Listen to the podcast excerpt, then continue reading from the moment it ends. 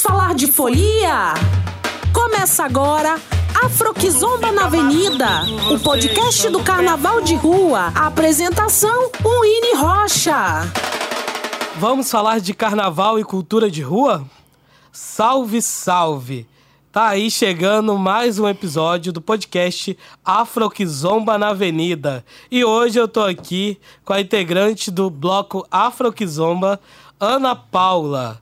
E a gente vai fazer um programa mais que especial em homenagem ao nosso bloco, o bloco Afroquizomba. O podcast chega para ampliar a força do carnaval de rua nas redes, trazendo vozes de outros coletivos e pessoas que fazem a Kizomba acontecer.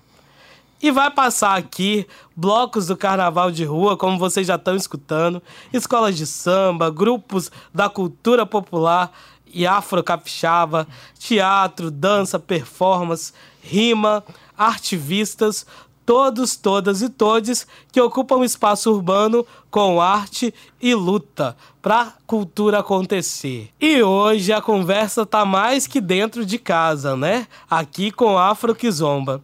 E quem vai fazer o comando da fala sou eu, Ine Rocha, cria do carnaval, artista educador e um dos integrantes do bloco Afroquizomba. E falando que tá dentro de casa, porque tá mesmo. Além de professora, historiadora, ativista, Ana Paula também é minha irmã, Ana Paula Rocha. E aí, Ana Paula, tudo bom? Salve, salve, irmão. Salve, salve a todo mundo que está nos ouvindo aqui nessa tarde linda. E hoje nós gravamos o podcast num dia muito especial, 17 de janeiro, dia do aniversário do bloco Afroquizomba. É o dia que a gente escolheu para festejar o surgimento do bloco, primeiro ensaio lá no Mucane em 2018. E aí nós vamos entender um pouquinho mais aqui com a Ana Paula qual é essa relação da história do Afroquizomba com o movimento negro e também o que, que a gente tem enquanto proposta. E aí, irmã, a gente já tem essa ligação com a cultura e com a militância do movimento negro de muito tempo, né? Sim, sim.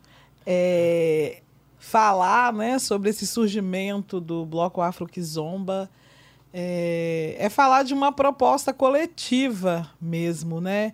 É dizer que é mais uma forma da gente intervir na realidade da cidade, da gente intervir na realidade do Espírito Santo, é, de dizer né, que os nossos tambores, que os nossos corpos é, querem ganhar a rua, né, querem celebrar a rua. E celebrar a rua a partir da nossa potência, né, a partir de toda uma vivência e de uma sabedoria que a gente constrói e que transcende a rua e que também diz que para a rua a seguinte coisa: primeiro, né, a gente quer denunciar o racismo, é, lavar nossas dores, mas a gente também quer falar da beleza que é ser negro, que é ser negra, que é ser negre e, e dizer que a gente tem direito à cidade, né? Que a gente quer realmente ganhar a cidade, batucar na cidade, da mesma forma que a gente constrói tudo na cidade. Sim, sim. Quando a gente pensa o, blo o bloco, está falando sobre um fim e um meio, né? o bloco ele vem para ser esse, essa forma da gente fazer a luta, né? De ocupar a cidade, mas também é a forma da gente celebrar, né? Com certeza. É, e eu acho que nesses quatro anos, né, é, é pouco tempo e é muita coisa, né? Muita uhum. água, né? Muita água já passou. É, e hoje, vindo para cá, eu estava pensando é, justamente é, nesse manancial mesmo, dessas áreas águas que alimentam o bloco Afroquizomba. E aí, nesse sentido, a gente, a gente tem muita contribuição, né? Muita contribuição é, é muita gente se dedicando a construir esse projeto.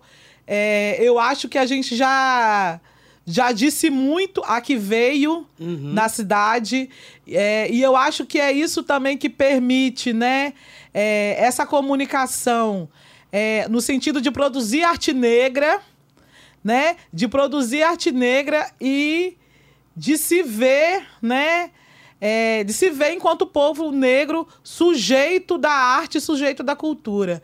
É, a relação com as crianças, né, dentro do bloco, é, a reação dos mais velhos e das mais velhas. É, você vê né, uma juventude negra criando, celebrando e a gente é, ocupando a rua, é, ocupando as manifestações, né, é, trazendo essa perspectiva de que o tambor é arte, que o nosso corpo é arte. E aí, nessa perspectiva desse manancial, né? Hoje, quando a gente olha para dentro do bloco Afroquizomba, é, a gente vê uma série de artistas pretos, é, artistas de várias gamas e pessoas se descobrindo artistas. Sim. Né, se descobrindo, se fazendo enquanto artistas e um, num fazer coletivo, né? Essa é uma experiência que eu acho que vai somar, né? A, vem a somar com essa trajetória do movimento negro é, e vem também trazer é, essa conversa mesmo, né? Entre gerações. gerações entre regiões, regiões. Mesmo, né, da cidade, do, do estado, né? É, para quem está acompanhando o podcast nos vários programas, hoje vocês entendem qual é a raiz dessa conversa que é pensar que arte e luta é algo que não se separa. Não se separa. E no Afro Kizomba ele nasce a partir disso, né? O, o bloco, ele já é um desejo antigo do movimento negro capixaba, até porque o movimento negro no Brasil, ele se constrói a partir dos espaços de cultura, né? Desde o terreiro, as escolas de samba, aos blocos afros na Bahia, espalhados pelo Brasil, aqui no Espírito Santo, também, né? O Negraô, a Noite da Beleza Negra e várias outras manifestações. Pensar historicamente mesmo o Teatro Experimental do Negro, né? O TEM com Abdias do Nascimento. Então, a luta do movimento negro está totalmente enraizada é, nos espaços culturais. E aqui no Espírito Santo tinha esse desejo, apesar da gente participar das escolas de samba, a participar dos congados, participar de várias outras manifestações, mas de ter um espaço no carnaval em que essa fala do movimento negro e essa presença estivesse mais marcada, né? E aí, em 2000 e 17, depois de vários finais de roda de boteco, que fala, ah, a gente tinha que criar um bloco, a gente tinha que criar um bloco. E 2017, naquela confusão da polícia, né? Da greve, greve da polícia, um carnaval meio sem dono, Lula Rocha e também vários outros pretos, pretos e pretos que já estavam na, na cultura das escolas de samba, percebe que tinha um espaço no Carnaval de Vitória e que necessitava de ter essa presença mais marcada e protagonizada pelos corpos negros. Então, dos batuques que fizeram lá em 2017, essa ideia é carregada né, durante o ano. E no final de 2017, na, senta na mesa do boteco Lula Rocha, Isaías Santana, meu irmão, meu pai, né? É, e Edson também Bonfim. Edson Bonfim, que já passou e contou um pouquinho dessa história por aqui. e decida, né? Não dá para passar de agora, vamos fazer. E aí essa conversa vai virando uma, algo mais encorpado, ganha o nome, né? Afro Kizomba, e tem a convocação do primeiro ensaio. E você tava no primeiro ensaio, Paulo? Não, eu não tava no não, primeiro ensaio. O primeiro ensaio foi uma loucura. Que a gente colocou no, no Facebook na época, né? Criamos lá um post chamando a galera pro primeiro ensaio, que era para construir. Conversar com a galera, levantar ritmistas. Não tinha gente, instrumento. é, não tinha instrumento, tinha estrutura, tinha nada. A gente tinha uma ideia, a vontade de fazer e precisava de gente tinha mais de 70 pessoas no Mucane esperando um show. e esse show realmente aconteceu. A gente desceu com os instrumentos que tinha lá no Mucane. A Monique, na época, Monique Catarina e Elaine, Elaine Vieira, assumiram o canto e a gente improvisou ali o que seria a primeira batucada, a primeira pegada de Kizomba, já com o convite do Mestre Tião pra, Seu pra, com- pra comandar, né? Isso. salve Mestre Tião. E aí, dali, em, dois, no, em janeiro de 2018, a gente cria o bloco que já desfilaria na, naquele carnaval, Naquele carnaval. em fevereiro, né? E aí, desde o início, a gente tem essa ideia de ser um bloco que traga um tema que seja de relevância para a comunidade negra no Espírito Santo, no Brasil, né? No primeiro carnaval, a gente falou sobre os 300, 130 anos da 130 Lei anos Áurea, da né? Lei Áurea. De- e aí, numa sequência de enredos. Mas você lembra do primeiro carnaval que a gente também não entendia, não sabia como seria, né? Não, assim, foi uma loucura. Foi muita vontade Aham. de estar na rua e de se jogar mesmo, né? Existia uma proibição. Isso. porque tinha um- um uma regulamentação sobre blocos e uma perseguição ao carnaval de rua já naquele momento, né? E já daquele momento, desde aquele momento. Desde aquele momento. Então. E E a gente tava proibido realmente, né? A gente proibido. era ilegal, bloco ilegal. E aí a gente decidiu que ia. Saímos de qualquer jeito. Alugamos um, um carrinho pequeno Era uma combizinha. Era uma Kombi. Uma Kombi com. com elevado, Com assim, né? elevado. Mas ali o negócio aconteceu, né? E desde o início já foi nessa pegada mesmo. Uma criançada na rua. Os mais velhos Os do mais velhos negro, do movimento negro, a juventude encontrando negra. ali, né? se encontrando, tipo assim, é um bloco que é do povo preto mesmo, assim, tem... É, e a gente percebeu que a gente só estava cumprindo ali uma coisa que já precisava de acontecer. E aí o bloco se estrutura, né, pro, pro ano de 2018, nem, não sem problema, porque aí tem, tem a necessidade de uma maior organização. E a gente já começou com uma multa, né? e a gente já tinha que vencer uma multa de mais de mil reais, né? Então a gente já não tinha dinheiro, ainda tinha que dar dinheiro ao poder público para uma manifestação pública, política, é, de interesse né, de todo mundo.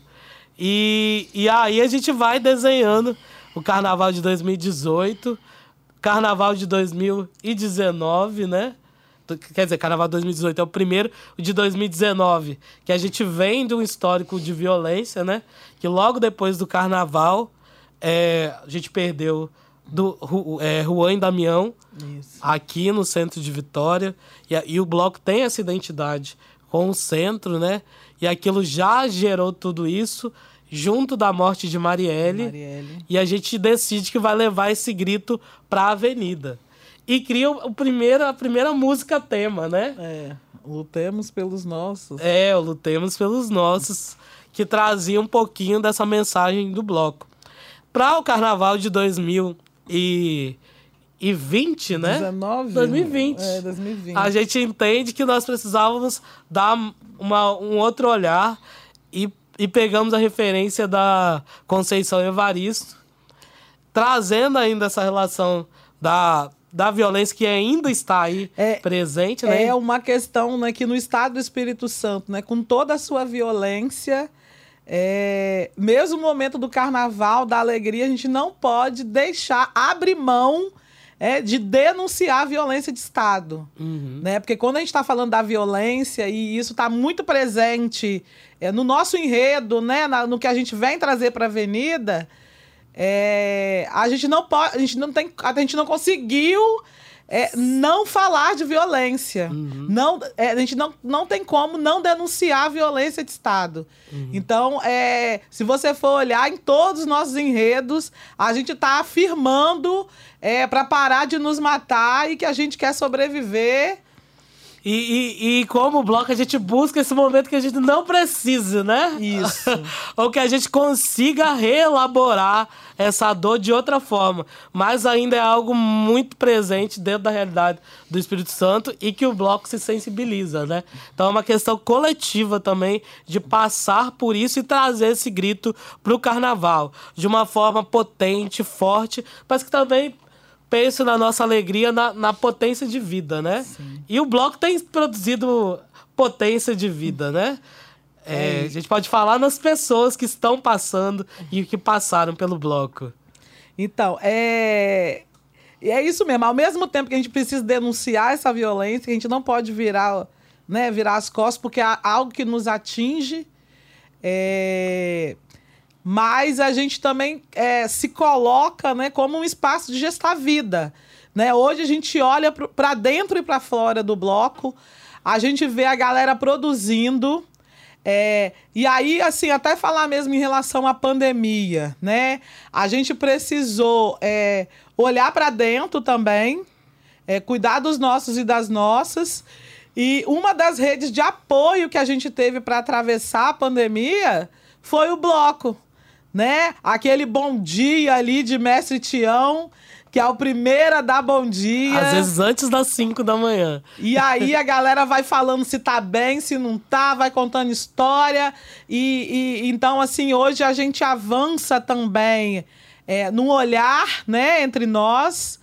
É, e aí, quando a gente olha também a potência de criação, né, é, a potência de organização, Uhum. É, que se coloca na beleza da arte, que bebe realmente nessa história do movimento negro, é, que, que resiste é, através da beleza mesmo, de criar cenários, de, de dar asas às potências, de, seja na dança, seja no canto, é, e seja, sobretudo, na arte da sobrevivência. Sim, sim.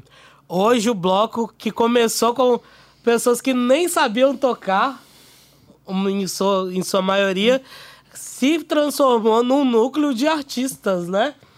Vários artistas chegaram, pessoas conseguiram se, se especializar nesse período da criação do bloco para cá e ainda abre espaço para outras pessoas que não têm essa vivência musical ou artística para estar tá junto, né? A gente tem um núcleo de compositores hoje, nós temos um time de canto com mais de seis cantores e não coube todo mundo que tem trabalho musical, autoral é, na música. E vocês estão conhecendo um pouco disso aqui no podcast. E também conseguimos produzir outras formas é, de produção cultural mesmo vencendo a estrutura da cultura do Espírito Santo, que ainda é muito racista, né? Isso. É, do ponto de vista institucional, a gente tem muita dificuldade de colocar o bloco na rua, uhum. né? De colocar o bloco na rua, principalmente agora, né? A gente já vem aí para um processo é, de privatização do carnaval mesmo. É, e também de privatização da cena cultural. Sim, sim. Né? É, até a questão dos editais pouco nos contempla enquanto bloco afro. Sim. É, dá para perceber assim que da relevância política e cultural que o bloco tem para a cidade, isso não se reflete no investimento público. Até hoje a gente não chegou para a gente, não. né? Nós acessamos aos espaços de forma totalmente autônoma.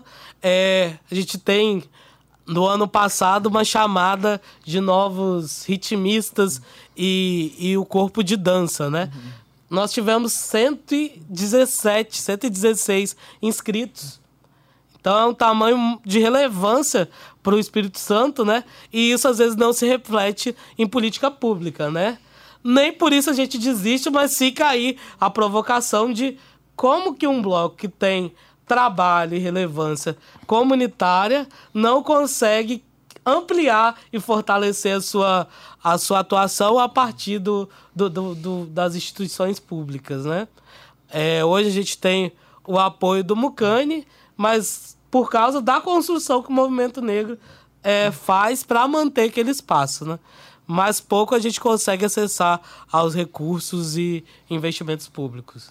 E aí também tem essa pegada, é, como o bloco é um bloco que denuncia, uhum. né? A denúncia está na ordem do dia do bloco. É, a nossa relação também com patrocínios não é a, a, a, não é a melhor possível. Sim. Né?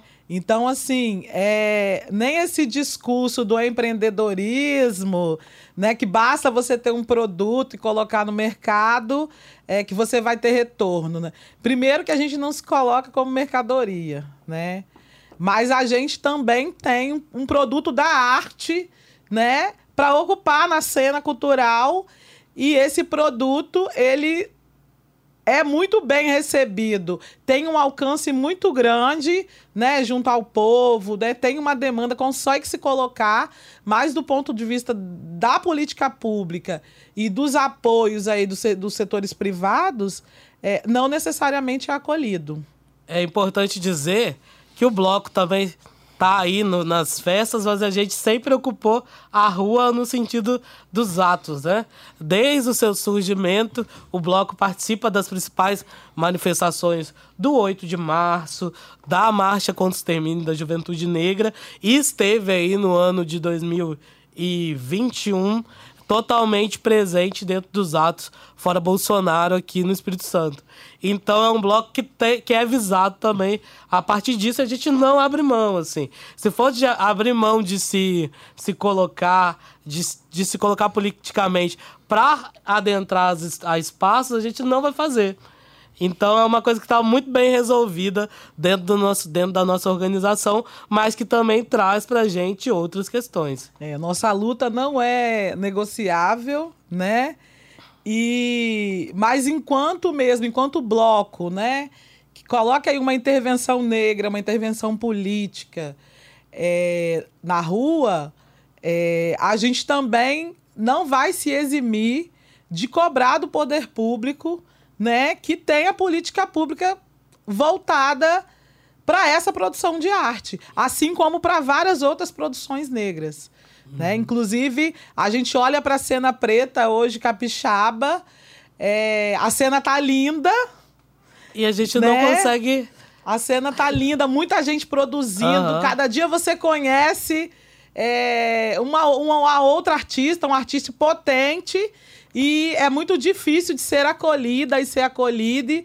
E, e a gente quer também perturbar nesse sentido, entendeu? Uhum. O bloco ele existe também para isso, né? Que a gente aquilombe também os artistas e artistas negros e negres é, para questionar mesmo que é, basta é, do Estado, né?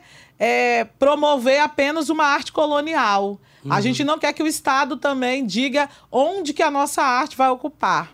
Né? A gente quer ocupar tudo e mais um pouco. E da musicalidade do Afro Kizomba, a gente passeia, né? Ainda é uma busca do bloco de criar uma identidade do que é ser um bloco afro no Espírito Santo. Mas claro que a gente tem como referência hoje o Ileaê, o Olodum, é, o Ilu, o Ilu e várias outras referências do carnaval brasileiro com a pegada de Kizomba, né? Que tem também esse braço que é das escolas de samba do Espírito Santo e quer se comunicar ainda mais com os ritmos daqui. O ticumbi, o, o Congo. Congo, capixaba principalmente. E aí no nosso repertório a gente passeia muito com no, no samba, nas músicas de terreiro, no samba reggae, no, no, no, nos ritmos da Bahia, né? E é um, algo que é um diferencial aqui no Espírito Santo, né? E a gente tem, se, tem buscado uma formação e um entendimento do que é esse bloco com o tempo. Mas é assim, é um trabalho que é muito gigante e que ainda vai levar um tempo pra gente falar, nossa, isso aqui é Afro Kizomba. Mas a gente já fez um caminho, já tem criado alguma identidade nesse sentido. E, e também a paciência também para isso ser construído, isso. né? É, eu acredito que hoje, assim, a gente, quando a gente olha para trás, né? O tempo é pouco, mas a caminhada foi longa. Quatro anos, três carnavais, que nem era para ser três. é. E assim, a gente já tem um trabalho que a gente se orgulha, né? Uhum. Quando a gente vai é, fazer ali o, né, um, um, acervo, pensar o que a gente conseguiu produzir, é, a gente vê que, por exemplo, é, a música né, do Técio. Sim, Resistência Negra. Resistência Negra. é, acabou que realmente assim virou um, um grande hino do bloco e também nos espaços da militância preta. Sim, sim. Né? Quando a gente chama, é todo mundo, todo mundo vem junto, assim. Então eu acho que devagarzinho a gente vai criando essa identidade. é, e o que é mais importante, né?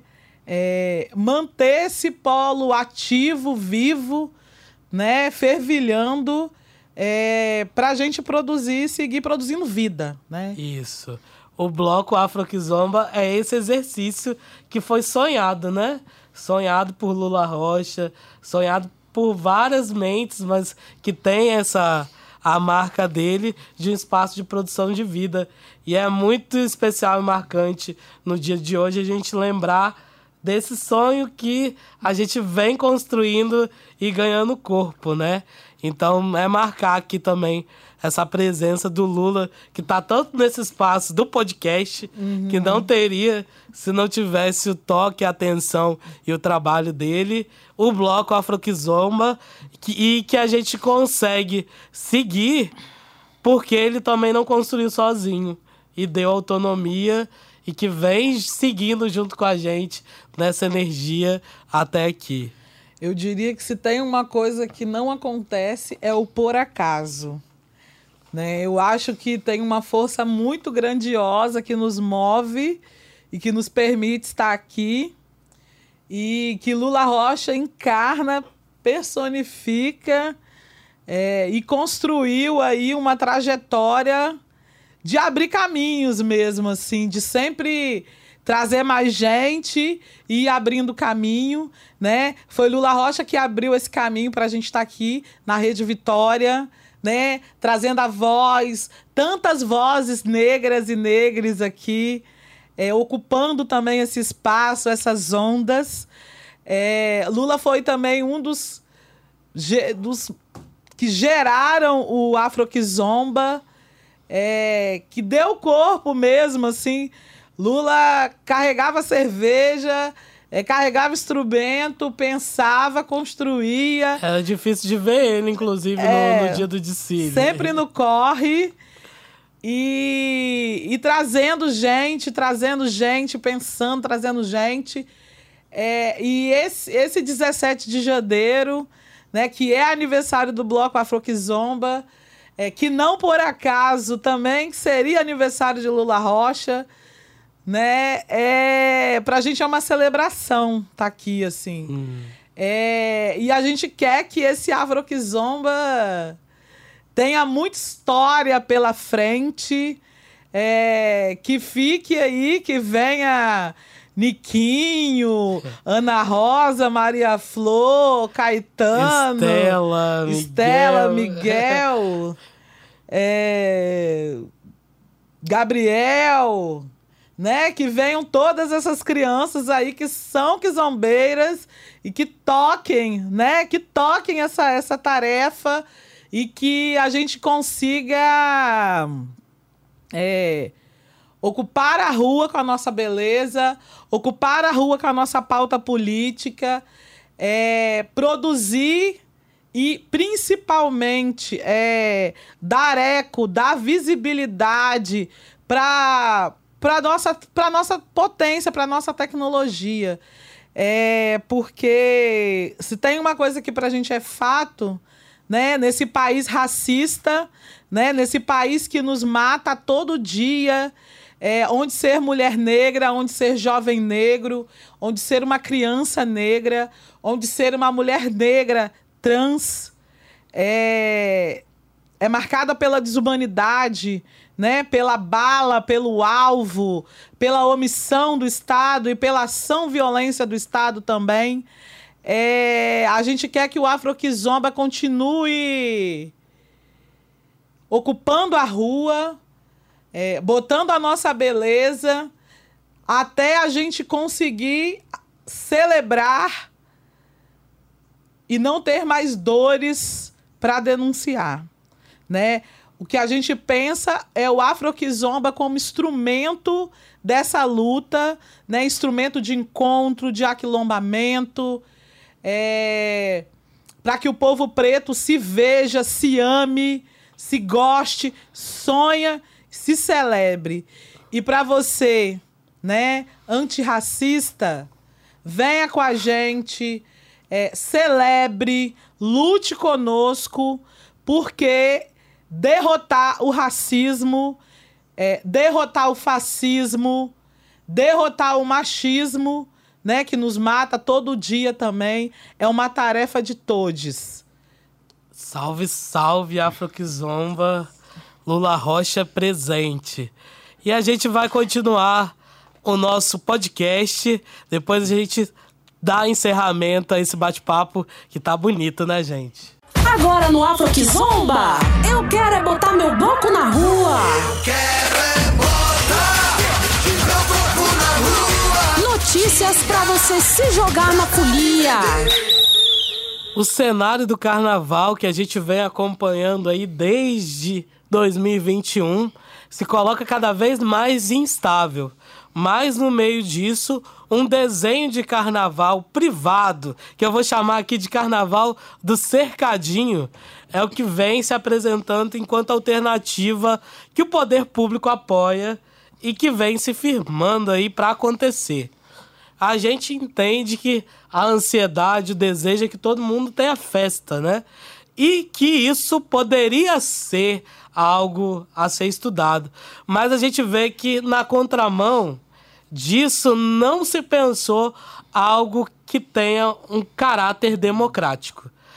Para o poder público e também para quem está aí dentro do, dessas esferas de poder, eles estão muito tranquilos em entender que se tem carnaval para quem pode pagar, tá de boa, tá tranquilo nós aqui entendemos que isso pode ser uma alternativa, inclusive uma alternativa que tem que ser pensada, porque ainda nós não temos esse esse desenho mesmo de qual é a situação sanitária mesmo do Brasil, mas também tem, vê isso totalmente antidemocrático e um risco ao futuro das folias, né? Porque a gente sempre observa que o carnaval incomoda, mas não é uma questão moral apenas. É uma questão econômica e política.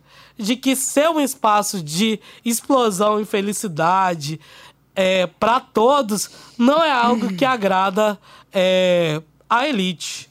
E a gente vê esse ataque acontecendo no cotidiano muito antes da pandemia e esse desenho sendo muito confortável para quem quer ganhar dinheiro sem ter que lidar com o povo preto, o povo pobre da periferia. Então, eu acho que a forma como está colocada a gestão do carnaval, vamos dizer assim, nesse desenho de privatização, está é, tá colocada mais uma vez que é uma questão política no sentido mesmo higienista, né? De ódio aos mais pobres e aos pretos. Carnaval só vai ser possível então para quem pode pagar. Né? É como se você tiver, se você tiver 200, 250 reais para aproveitar o carnaval nas festas pagas, lá não tem Covid. Uhum. Né? E o nosso povo preto, a gente sabe para onde que vai. Porque, querendo ou não, como já diz a música, a rua é do povo.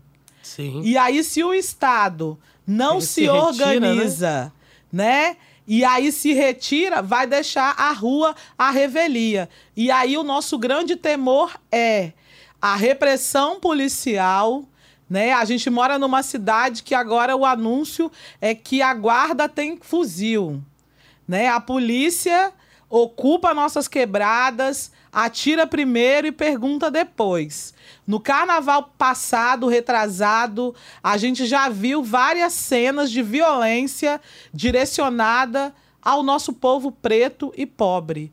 E aí, diante desse carnaval privatizado, e o povo, como é que fica? Carnaval sem povo não existe.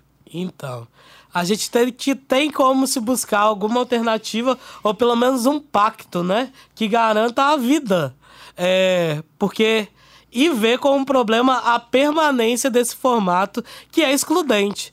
Você tira o poder público da responsabilidade de construir o carnaval, tanto na programação quanto do, no atendimento de estrutura, banheiro, saúde, e coloca isso para o sistema privado, tirando no momento tão crítico, né? De tanta pobreza, onde o nosso povo só teria o dinheiro para pagar a passagem e levar a cerveja.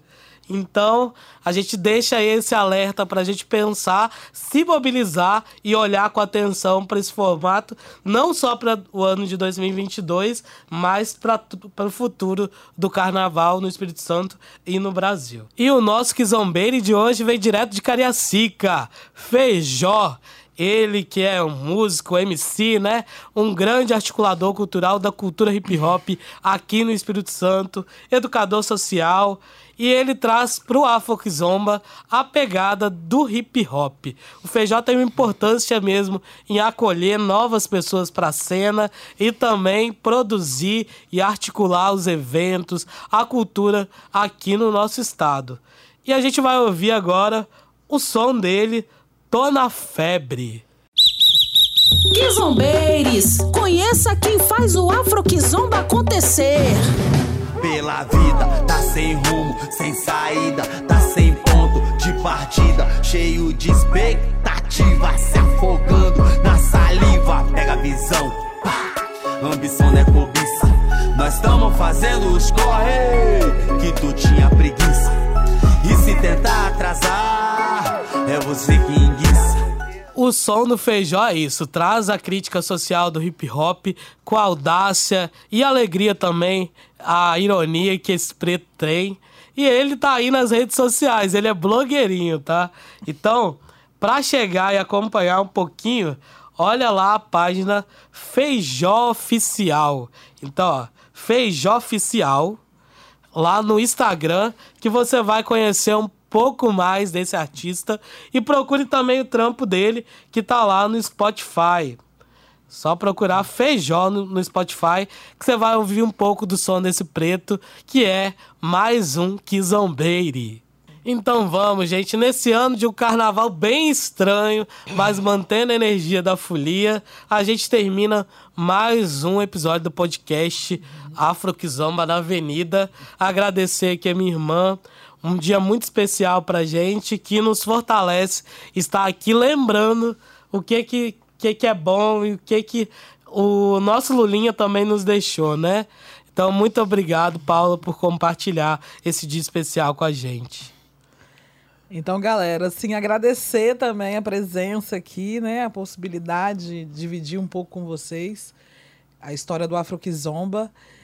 E, e, pensando aí nesse clima de carnaval, o que a gente deseja é que, primeiro, que a gente tenha saúde, né? Todos vacinados, é, que a gente tenha saúde, que não nos tirem o carnaval. Né? O carnaval é do povo, a rua é do povo. É, que a gente espera que a gente tenha aí o melhor cenário possível para esse fevereiro, que seja um fevereiro de festa e que a festa seja do povo e para o povo. Né? E o povo preto quer estar tá na rua. A gente já está na rua trabalhando, é, gerando né, a renda, o sustento. E a gente também quer ter o direito de estar na rua com saúde, vivendo o carnaval. E é isso, gente. É, acompanhe o nosso podcast aqui no Spotify da TV Vitória. Acompanhe os outros episódios se você ainda não ouviu. E ainda tem muita história do carnaval de rua, que a gente está nesse compromisso de manter a memória dos blocos e lutar por um carnaval o mais democrático possível. Então, salve ao bloco Afro Kizomba, esse bloco que vem aí sendo uma força para a nossa cultura preta capixaba. Obrigado a todo mundo que está acompanhando aqui e continue aí nas nossas redes sociais, arroba Bloco. Ana Paula, também dá suas redes aí. Arroba a Paula Preta 50. E é isso. A minha também, né? Arroba Winnie, W-I-N-N-Y, ponto Rocha. E vamos seguindo. Vamos que vamos. Axé. Você ouviu? Você ouviu? Afro na Avenida, com Winnie Rocha. Até o próximo episódio.